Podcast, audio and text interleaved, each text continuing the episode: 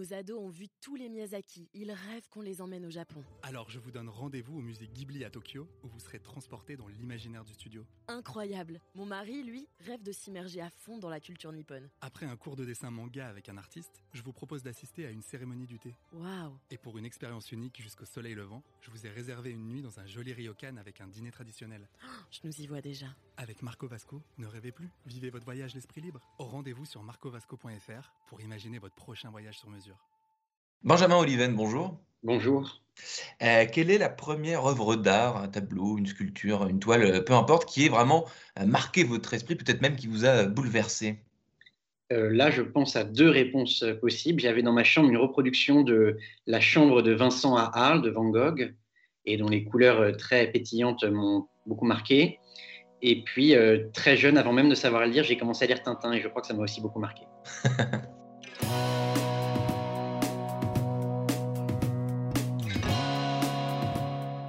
Bonjour à tous et bienvenue au Talk Décideur du Figaro. Aujourd'hui avec moi en visio, euh, Benjamin Oliven, enseignant et chercheur à l'université de euh, Columbia à, New York et auteur chez Grasset du livre L'autre art contemporain, vrai artiste et fausse valeur que, euh, voici. On va pas faire d'histoire de l'art aujourd'hui, hein, Benjamin Oliven. Le Talk Décideur, c'est pas vraiment une émission culturelle, mais on va aborder le sujet de votre livre sur un angle euh, business justement et c'est cette, idée qui est sur la couverture de, euh, de vrais artistes et fausses valeurs. Elle est, pro- elle est reprise dès les premières lignes de votre bouquin. Vous, vous écrivez dans les salles de vente dans les foires d'art contemporain dans certains musées d'art moderne triomphe des artistes dont tout le monde sait qu'ils n'ont aucun intérêt. Est-ce que vous pouvez m'expliquer euh, ce, ce- ce paradoxe?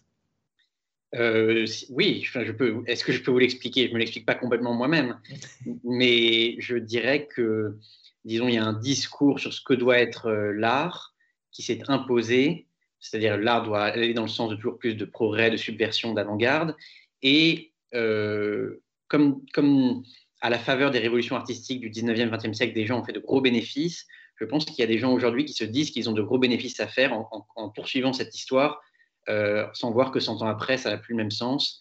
Et Hmm. donc, il y a, il y a une, il y a une partie évidemment spéculative et, et financière dans, dans ce triomphe de l'art contemporain. Et on, on repart- on reparlera effectivement de la spéculation et de, de- de l'investissement, parce que euh, quand on mise sur un artiste, vous l'écrivez aussi, euh, on mise sur un nom et pas sur un tableau, parce que le- vous écrivez que les, euh, les œuvres généralement n'ont pas, n'ont n'ont pas grand intérêt? Vous parlez de Jeff Koons notamment, que tout le monde connaît, enfin dont tout le monde connaît le nom, Oui.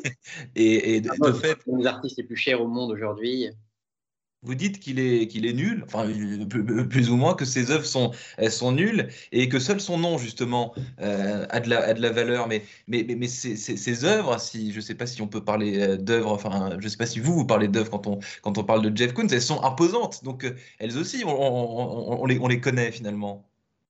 Oui, on les connaît, mais je dirais que je suis toujours très frappé du fait que les artistes, quel que soit l'art dans lequel ils exercent, euh, éclairent le réel d'une manière nouvelle et renouvellent notre vision. Ce qui leur permet, selon la formule de Baudelaire, de créer un poncif. Euh, par exemple, quand on dit une situation qu'elle est kafkaïenne ou quand on dit d'un inconnu que c'est un, hypocrite, que c'est un tartuffe. Et je crois que les objets de l'art contemporain, et par exemple de Jeff Koons, ne renouvellent en rien notre vision, que vous n'allez pas voir quelque chose et vous dire ça me fait penser à Jeff Koons.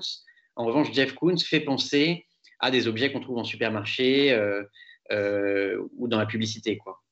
Alors que des, tableaux, je sais pas moi, de, peintres, je ne sais pas que- quels sont vos, euh, vos, peintres et vos, artistes préférés, euh, mais disons que euh, l'art contemporain, ce que vous écrivez aussi un peu, c'est que généralement, ce qu'on trouve, ce sont des choses qu'on peut acheter chez Carrefour ou, chez Super U. Tout ça est, un peu la même chose finalement. C'est ce système que vous, que vous décrivez.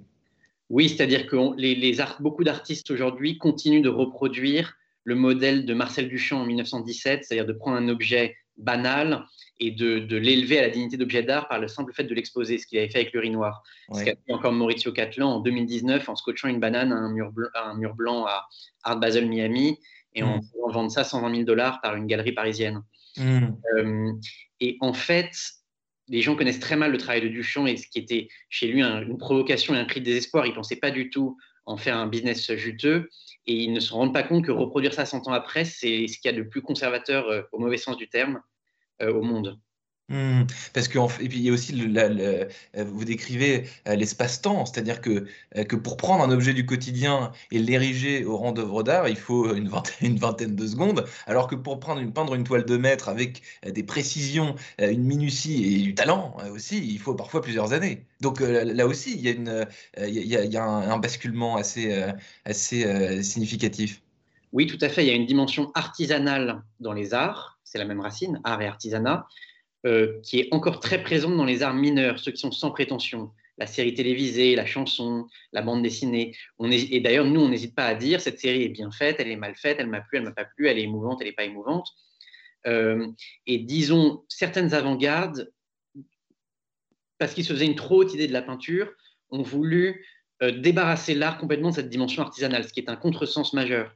Il faut mmh. imaginer un boulanger à qui on répéterait pendant 100 ans qu'il est un poète, que le sens de l'histoire passe par ses, par ses mains, et qui, à force, voudrait, pour faire un geste historique, faire une baguette sans mie. Euh, ce serait un peu ça qui se passerait. Et mmh. ce serait un contresens, parce que c'est pas en faisant une baguette sans mie qu'on est, qu'on, fait, que qu'on, incarne l'histoire du monde. Mmh. La meilleure baguette.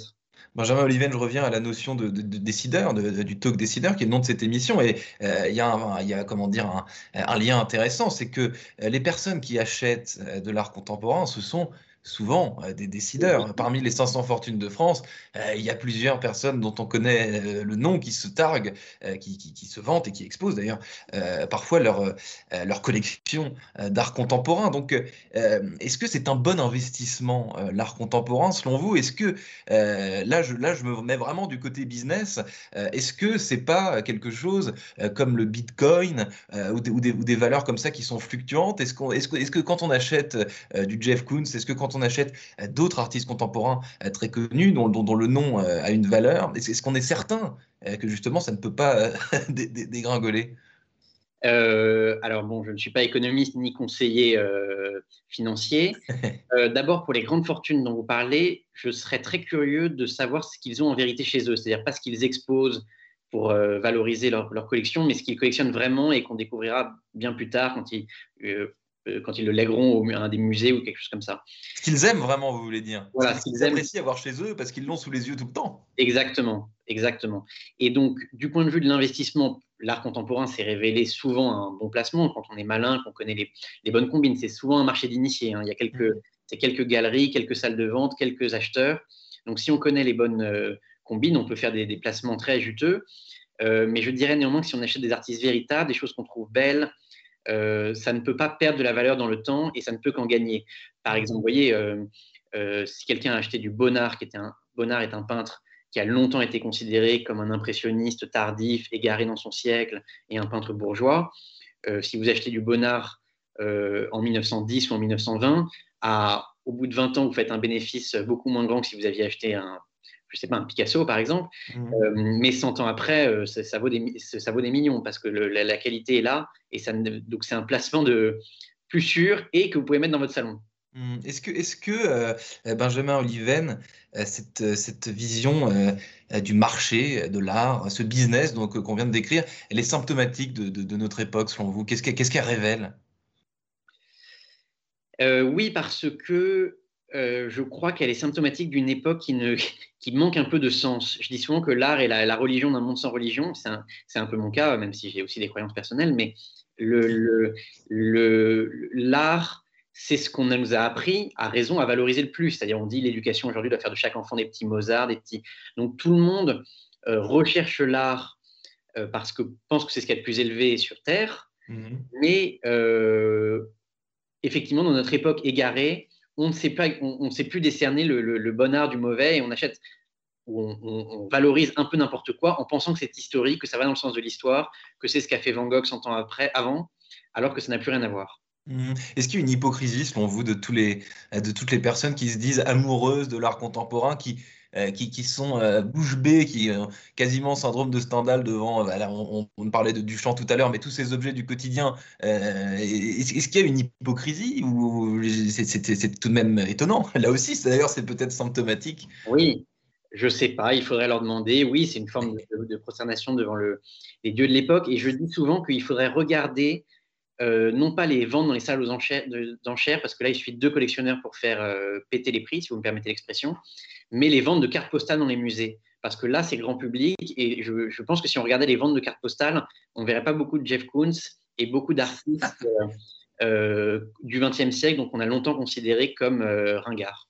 Mmh, vous tordez dans, votre livre, dans votre livre Benjamin Oliven, donc je, je répète donc l'autre euh, art contemporain euh, chez Grasset, euh, vous tordez notamment le cou à plusieurs éléments de langage. Ça aussi c'est à la mode les éléments de langage qui collent comme des sparadraps à ce, à ce marché de l'art, marrant par exemple ou intéressant quand on regarde une œuvre si tant est que c'en est une. Est-ce que ces termes aussi la façon dont on parle c'est là encore, ça révèle des choses sur le marché de l'art et sur l'époque dans laquelle on vit? Oui, je vous dis, j'ai beaucoup plus confiance dans notre attitude, euh, comment dire, sans, pression avec des arts mineurs, avec la série télévisée où là, on s'autorise à juger. Alors, je ne dis pas que parfois, euh, parfois, on peut ne pas aimer une, je sais pas quoi, une, œuvre d'art au premier abord et puis un critique nous apprend mieux à la regarder ou, notre regard s'éduque. Donc ça, effectivement. Mais effectivement, dans l'art contemporain, il y a une tendance à ne plus faire appel du tout à l'émotion, à la beauté, à l'admiration, etc et à, uniquement dire une sorte de vague ouais c'est intéressant ou ouais c'est marrant euh, parce qu'on veut pas passer pour veut pas passer pour la personne qui aurait refusé Van Gogh. Dernière question euh, Benjamin euh, Oliven, euh, le, marché de l'art, il va, évoluer. Comment selon vous J'entendais votre, émission euh, chez Monsieur Finkielkraut là dans, Réplique et vous, évoquiez des, trésors qui sont enfouis dans, le, dans, dans, les caves du Louvre et qui, enfin en gros les, greniers miraculeux, c'est toutes ces vieilles toiles, si, je puis dire, ces, tableaux qui, sont l'art que, vous, je, crois, je crois deviner, vous appréciez, vous aimez. Qu'est-ce qui se profile sur le marché de l'art dans les prochaines années? Je sais encore, vous n'êtes pas futurologue. mais... Euh, non, écoutez, euh, le, en tout cas, tout ce que je peux vous dire, c'est qu'il y a de, très grands artistes qui travaillent aujourd'hui, euh, dont l'œuvre est méconnue, non défendue par des institutions dont pourtant ce serait la mission. Et, je crois que si nous sommes à la hauteur de notre, de, de, notre civilisation, plus le temps va passer, plus ils seront reconnus, et plus ils apparaîtront, et plus ils émergeront. voilà, je prends date. Merci infiniment, euh, Benjamin Oliven, d'avoir répondu à mes questions euh, pour le talk décideur du Figaro. Je vous souhaite une excellente euh, journée et donc je vous dis à très bientôt, peut-être, qui sait, en présentiel. Mais oui, merci beaucoup. De vos questions.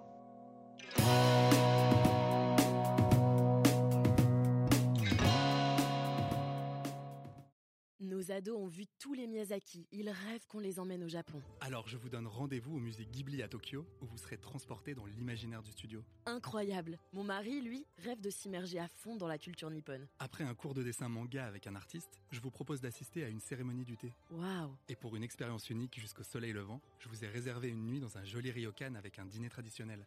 je nous y vois déjà. Avec Marco Vasco, ne rêvez plus, vivez votre voyage l'esprit libre. Au rendez-vous sur marcovasco.fr pour imaginer votre prochain voyage sur mesure.